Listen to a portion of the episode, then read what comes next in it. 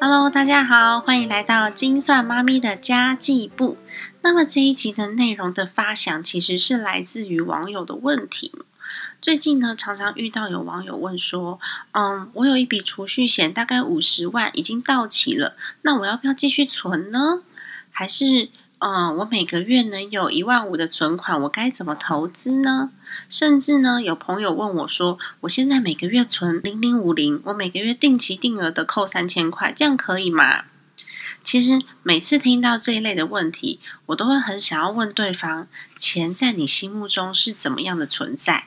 有人觉得钱很铜臭啊，又有人觉得钱很神圣啊。有人得到了钱，他就会很有成就感，所以他非常的喜欢赚钱。然后有人一辈子忙碌的赚钱，但是他其实不知道为什么。那通常会问这样子问题的人。我认为他其实不知道自己是为了什么而赚钱，只知道钱好像越多越好。但其实，在 Sandy Two 的观念当中啊，钱是用来换取我的选择权的，也是用来换取物质的工具。我们吃喝玩乐、柴米油盐都需要用到钱，有了钱才能够追寻我们想要的理想生活，不是吗？所以，其实我们想要的是能够选择我们所过的生活，而不是金钱本身的累积哦。因为没有人可以在财务匮乏的情况之下去做一些看起来很棒的事情，不是吗？例如，我们每年都去旅行需要钱，我们想要让小孩去上足球课需要钱等等的。所以，Sandy Two 觉得每个人对金钱的依赖还有观念都是不一样的。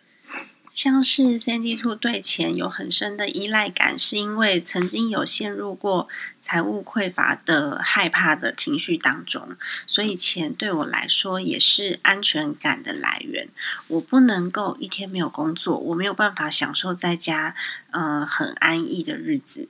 然后只要收入变少或是存款变低，低于安全值，就会让我失眠，晚上整晚上没有办法睡觉。然后这样失眠的状况会持续到我解决问题为止，所以钱呢也是可以让我稳定心智、安稳睡觉的一个镇定剂。对我来说，每一块钱啊都有它的使命跟它的去处，我会根据我想要过的理想生活来规划使用它，而且一定是专款专用的，有长期、有中期、有短期，每一笔钱的风险承受度也不一样哦。所以我会依照它的用途来分配它应该要存在哪里，也会依照它的用途来规划我每一个账户应该要存到多少钱。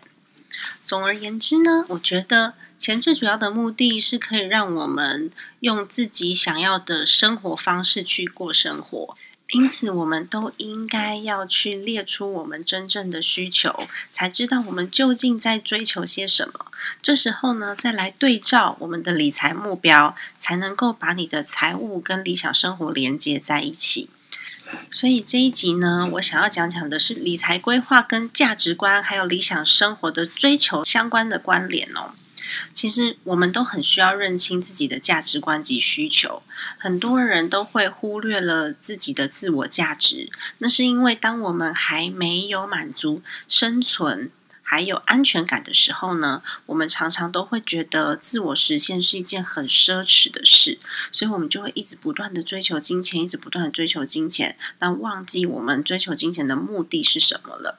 这时候呢，设定理财的目标。就必须要先认清自己的内心，否则就会出现网友问的这些问题啊。我有了一笔钱，可是我不知道它该去哪，因为其实你也不知道你自己存钱要做什么啊，所以最后你也不可能会达到你所谓的成功人生。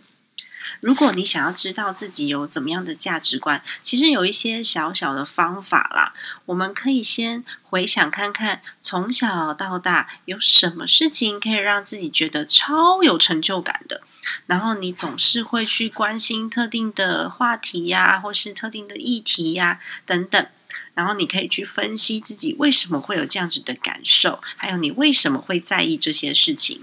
像 Sandy Two 在国中的时候，有一次就因为随手捡垃圾丢到垃圾桶里面，然后在班会的时候被老师表扬，然后那时候老师在全班的面前大力的称赞我，这件事情让我开心了很久，而且一直到现在都还记得。我就进一步去了解自己的心理，就会发现我其实是很喜欢被认同的，而且我也喜欢做一些呃有反馈的工作。就像现在有网友会问我问题，或是会给我一些鼓励，对我来说都是非常非常开心的事哦。那另外一个例子就是呢，我发现我自己是一个不能够跟外界失去连接的的人。嗯，这个观察是来自于我坐月子的时候，我坐月子一整个月没有办法踏出家门，甚至几乎都待在房间里面。然后让我自己觉得我很没有进步，而且非常的没有安全感。那透过这样子的事件，我了解到我需要爱，我在乎我的家人，这些事对我很重要。但是呢，对我自我学习来说，我的进步还有成长会让我很焦虑。如果一旦是停滞不前的时候，我就会感到我自己是一个没有用处的人。那透过这一些印象特别深刻的事件，来找到自己的价值观。那为什么我会认为价值观很重要？因为这样一来，你所设定的理想生活才会是你真正想要的，而不是那些社会价值观所赋予的样态。那我觉得你设定自己的价值观，第一步你可以列出自己从小到大印象特别深刻的事情，然后拿这些事情去问问你周围的朋友啊，你就问问他说：“诶，我会在意这些东西，你觉得我是一个怎么样的人？”甚至你不要告诉他说这是你的例子，你就说：“哦，有一个人他告诉我了这些事情，你觉得他是怎么样的人？”这样可以帮助你。解读你自己，然后你也可以看看说，哦，别人到底是怎么样观察这件事的。那紧接着呢，你就可以有所本的描绘出自己的理想生活了。毕竟每个人理想生活都长得不一样，有人喜欢冒险，有人喜欢安逸。那每个人拥有的资源也不同，有人有富爸爸，有人没有；有人家里有房产，有人没有。有人喜欢名牌，有人喜欢旅行，在众多的选择以及价值观之下，我们没有办法去完全复制别人的生活样貌。